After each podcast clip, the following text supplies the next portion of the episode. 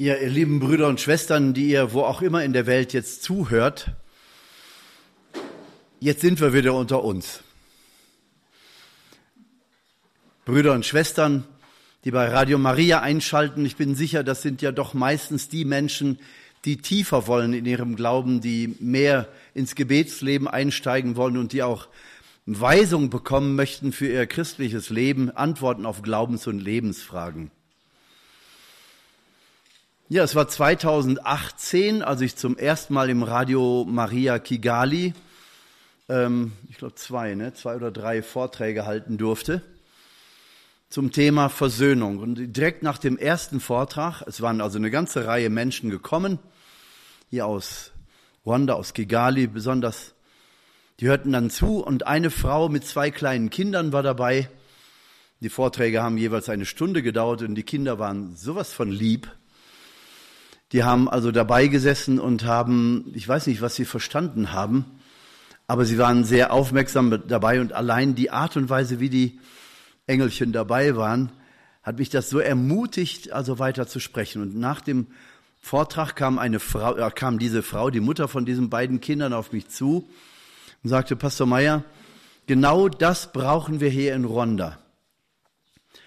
Ich sage, Sie haben doch sicherlich selber auch die Kapazität, die Dinge zu besprechen. Ja, sagt sie, aber wir sind alle irgendwie mit betroffen durch den Genozid, entweder als Täter oder Opfer oder als Opfer, die Täter wurden oder in welcher Weise stärker oder schwächer man involviert war. Man musste, man musste Stellung nehmen.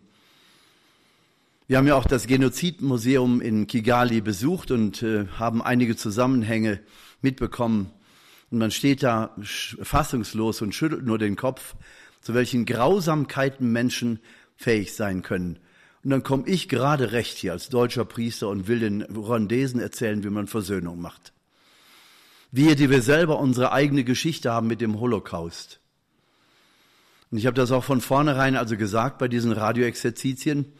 Ich bin nicht gekommen als deutscher Besserwisser, der hier erzählt, wie man Frieden macht und wie man Versöhnung macht wie das geht, sondern ich komme hierhin als, eine, als ein Betroffener, der mit den Menschen hier gemeinsam in die Knie gehen möchte, um Gott anzubeten und um Entschuldigung zu bitten. Und eben klar zu erkennen, dass Ideologie sich jederzeit der Menschen bedienen kann. Ideologie kann uns jederzeit erfassen. Ideologie, die immer auf einer Lüge basiert und dann ein logisches Gebilde darauf, ein Konstrukt darauf entstehen lässt. Du brauchst nur irgendeinen falschen menschlichen Grundsatz ansetzen und darauf kannst du, auf der Lüge kannst du jede Menge logische äh, Dinge entwickeln. Ich möchte das nicht im Einzelnen vertiefen, aber ich möchte sagen, dass Intelligenz und Vernunft offensichtlich nicht hilft, um uns zu bewahren vor Ideologie. Sondern um vor Ideologie bewahrt zu bleiben, brauchen wir wirklich das feste Fundament Jesus Christus. Freiheit und auch unsere Entschiedenheit, auch unser geistiges Konstrukt, das wir, aus dem wir heraus leben, braucht immer einen Orientierungspunkt. Und wenn dieser Orientierungspunkt die Lüge ist, dass die oder die Ethnie besser ist oder schlechter ist als die andere zum Beispiel, dann kann daraus der furchtbarste Krieg entstehen. Oder dass es Menschen gibt, die Untermenschen sind. Dann kann daraus der, die Ideologie der Sklaverei entstehen oder der Holocaust. Wenn die Ideologie ist, dass Sexualität freigestellt ist und dass es dann letztendlich nur noch auf die Treue und die Liebe der Menschen und der Partner ankommt, dann habe ich kein Argument mehr zu sagen, warum denn eine homosexuelle Partnerschaft und die Ehe äh, unterschiedlich sein sollen. Ich habe die Klarheit nur, wenn ich an die Wahrheit glaube, die Jesus Christus ist und nicht einen Plural von Wahrheit bilde. Die Wahrheiten werden heute verkündet. Jeder hat angeblich seine Wahrheit. Die Wahrheit schlechthin ist Jesus Christus und auf der bauen wir unser Leben auf. Und auf dieser Basis, das ist das Fundament, auf dem wir das Haus unseres Lebens bauen. Und von dieser Grundposition aus, Jesus Christus, ergibt sich das logische Gebäude unseres Lebens. Und Jesus selber weist im Matthäus-Evangelium darauf hin, dass wir unser Lebenshaus eben nicht auf Sand bauen, denn dann kommt jeder Sturm und jeder, jeder, jede Flut kommt daher und reißt unser Lebensgebäude weg. Wir sollen unser Lebensgebäude auf den Felsen bauen, dann ist es sicher, dann hält es jedem Sturm stand. Und Jesus meint natürlich sich selbst. Er ist ja selber der, In, das, der Inhalt der Botschaft. Er ist Kerygma. Er ist der kerygmatische Jesus. Es geht nicht um seine Worte allein, die er verkündet, sondern seine Person bestätigen und bekräftigen die Worte. Es geht also um die Orientierung auf Jesus Christus. Und wenn wir darauf bauen, unser ganzes Lebensgebäude bauen, dann haben wir den Schutz vor Ideologie. In der Wahrheit Jesu Christi haben wir wirklich ein Sensorium. Wir können riechen, ob etwas nach Schwefel stinkt oder nach Heil und Heiligkeit. So sind wir also eingeladen, ja unsere, unsere Gedanken, unser ganzes Lebenskonstrukt, die Häuser, die Lebenshäuser, die wir konstruieren, dass sie wirklich auf Christus ge gegründet seien. Ganz egal, ob es um berufliche Entscheidungen geht, um Berufungsentscheidungen, um Familie, um geistliche Gemeinschaft. Immer muss zuerst und zu, zu unterst Jesus Christus sein. Der Felsen, auf dem wir stehen. Und daraus ergibt sich die Klarheit einer Menschenliebe, die viel tiefer reicht als jede Form von Humanismus. Der Humanismus hört nämlich immer bei eigenen menschlichen Kräften und Grenzen auf. Die göttliche Liebe aber hört niemals auf, sagt Paulus im ersten Korintherbrief. Die Liebe ist immer Grundgesetz unseres Lebens und die Liebe Jesu Christi ist bereit, sich hinzugeben für andere, damit sie das Leben finden. In der Liebe Jesu Christi verstehen wir die Seele der Märtyrer, die nicht mehr die Angst haben vor dem irdischen Tod, sondern die die Freude an Gott so hoch ansetzen, dass nichts mehr darüber gehen kann. Denken wir nur an Stephanus, als er gesteinigt wird. Während ihm die Steine um den Kopf fliegen, sieht er den Himmel offen. Der lässt sich nicht beeindrucken von den Steinen, die ihn dann töten schließlich. Und das macht die Gegner nur noch furioser in ihrer Wut. Was müssen wir eigentlich tun, um diese Menschen von ihrer Freude und von ihrem Gott abzubringen? Die Wahrheit der Märtyrer, das, was dich im letzten Augenblick deines Lebens trägt, das ist das, was Zeugnis gibt. Also wir sollen unser Leben fokussieren und fundamentieren, fundieren auf Jesus allein. Die Kirche ist gegründet auf Jesus Christ allein. So singen wir in einem deutschen Kirchenlied. Wenn sie auf ihn nur schaut, wird sie im Frieden sein.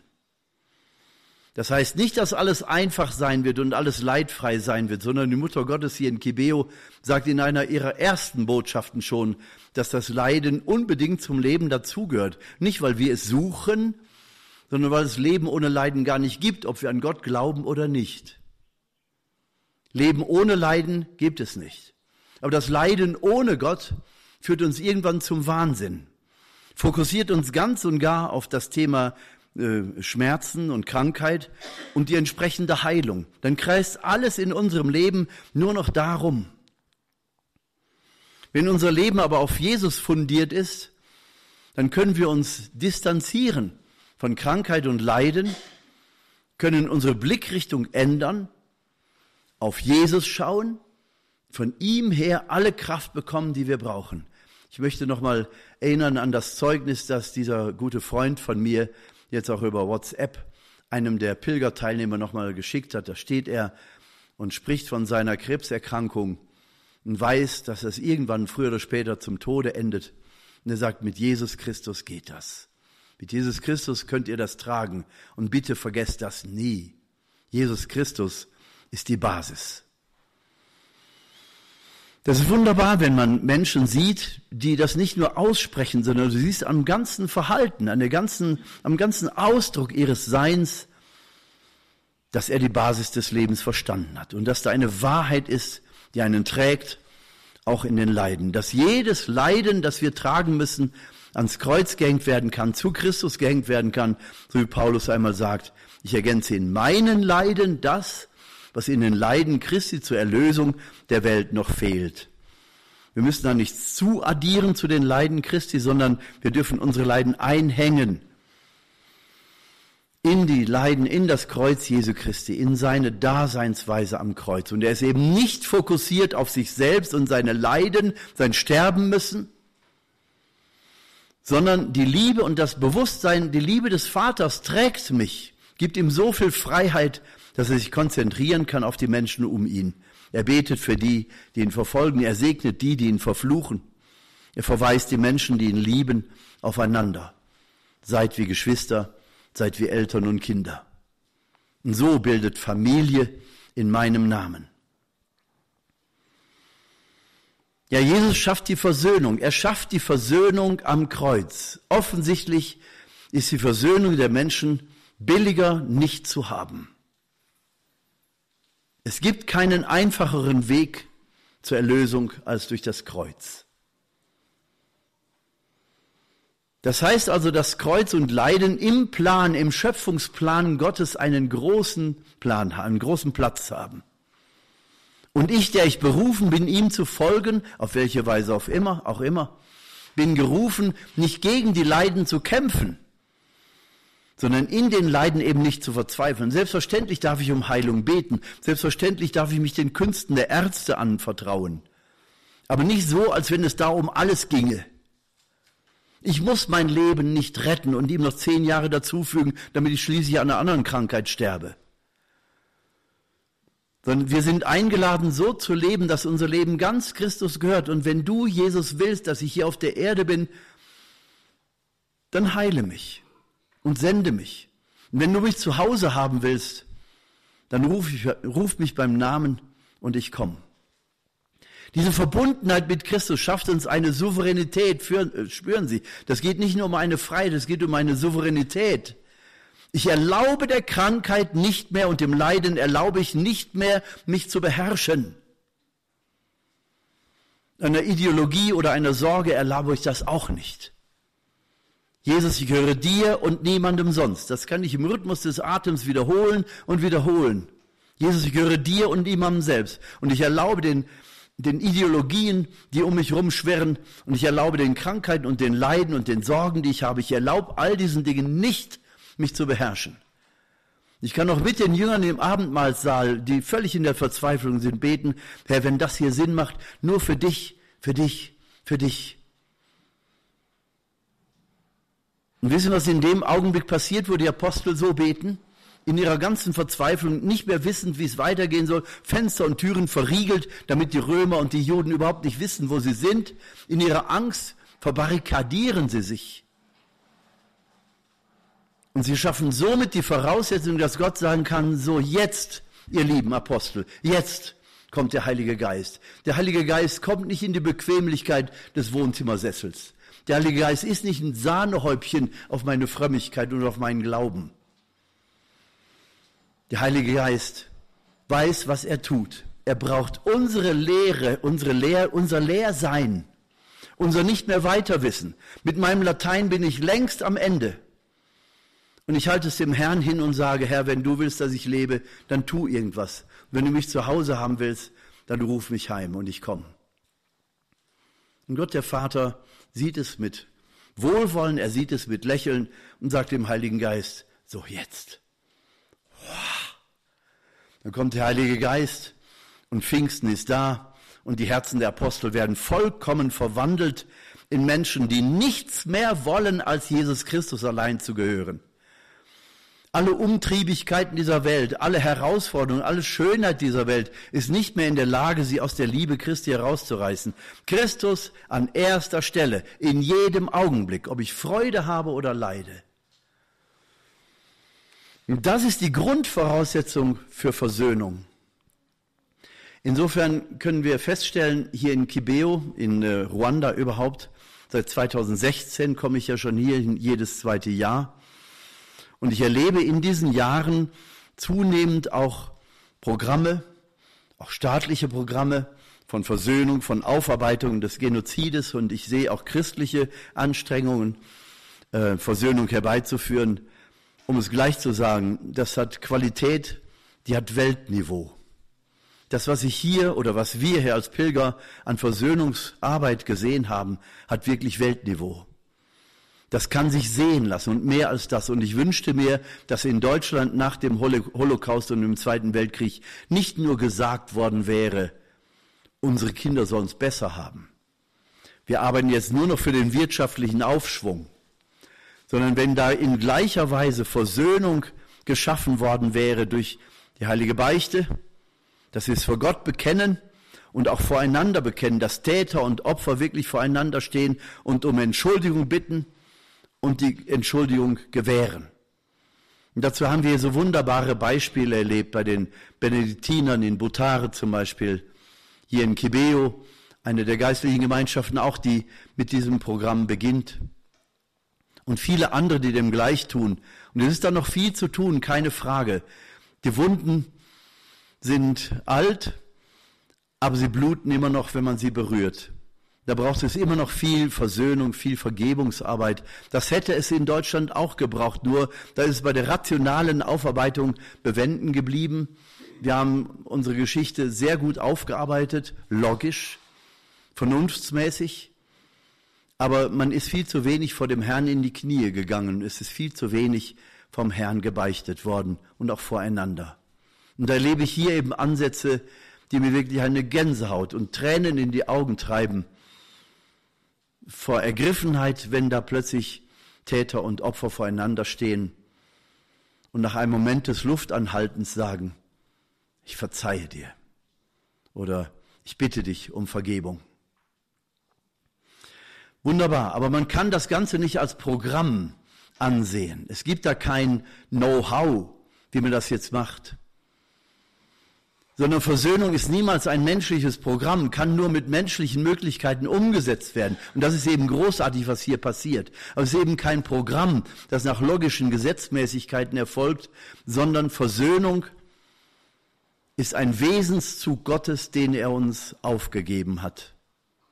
Das Versöhntsein miteinander, das Versöhntsein mit Gott, mit den Menschen, mit mir selbst, mit all den Lebensumständen, mit all dem, wodurch ich geworden bin. Versöhnung also nicht als etwas, was ich in meiner Großzügigkeit gewähre, naja, ich will mal nicht so sein, ich bin mal, ne, ich, ich verzeihe dir, sondern Versöhnung als Grundhaltung des Herzens, weil ich begreife, dass das eine der Ausdrucksformen der Liebe Gottes ist. Johannes der Täufer ist als der wiedergekommene Elias gekommen an den Jordan, als Sohn eines hohen Priesters am Tempel. Der hätte eine andere Karriere haben können. Der ist nicht an den Jordan gegangen, weil er keine Alternative gehabt hätte. Johannes der Täufer hat das getan, wozu ihn Gott gerufen hat. In der Kraft des Elia kommen und die Herzen der Väter wieder den Söhnen zuwenden. Können wir im Lukas-Evangelium erstes Kapitel nachlesen. Er wird mit der Kraft des Elia auftreten, sagt der Engel zu Zacharias im Tempel. Und er wird im Mutterleib schon ausgerüstet sein mit der Kraft des Elia und wird die Herzen der Väter wieder den Söhnen zuwenden. Und das ist das Zitat aus Malachi, drittes Kapitel, mit den Worten, endet das Alte Testament. Also Versöhnung um jeden Preis. Nicht, wenn dir danach ist oder wenn du ausgelitten hast, sondern Versöhnung um ihrer selbst willen, um Gottes Willen. Versöhnung um Gottes Willen. Und wenn wir das tun, wenn wir dazu bereit sind, wenn wir diese Schritte machen, die Schritte der Versöhnung, dann wird uns das nicht schaden. Gott verlangt nichts von uns, was uns zerstört. Wir merken in dem Moment, es kostet alles, diese Versöhnung zu schenken. Und gleichzeitig spüren wir, dass da eine Souveränität und ein Friede in uns wächst. Also Johannes der Täufer steht für dieses göttliche Programm in Anführungszeichen, die Herzen der Väter wieder den Söhnen zuzuwenden, den Frieden zu schaffen, die Versöhnung zu schaffen. Das Buch Malachi und somit das Alte Testament endet mit den Worten, damit ich nicht kommen und die Welt der Verdammnis zuführen muss. Habe ich im letzten Jahr hier oder vor anderthalb Jahren auch schon mal zitiert. Aber das ist die Grundlage dafür, dass wir auch das Bemühen des Johannes des Täufers und dann eben auch in der Folge Jesu verstehen. Die Versöhnung eben um jeden Preis.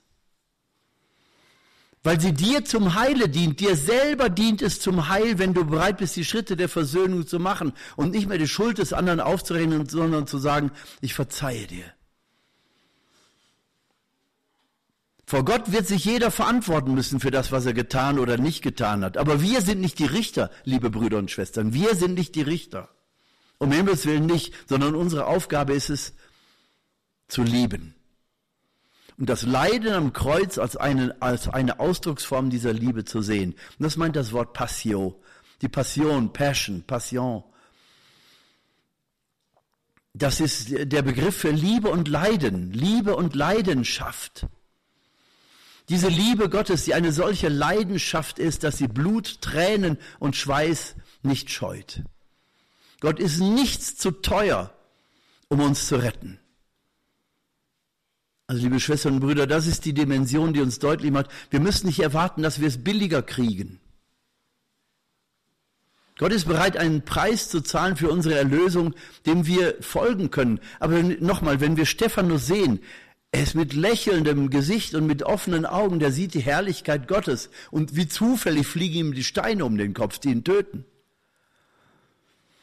An diesen Punkt zu kommen, dass wir die Freude und Freiheit der Kinder Gottes erleben, wenn wir in der Versöhnung sind. Wir merken, das ist dann nicht mehr ein Programm. Wir können unsere Schritte tun, um die Versöhnung zu erwirken. Aber das, das, was dabei herauskommt, ist wirklich Frucht der Gnade Gottes. Es ist unvorstellbar. Es ist einfach großartig.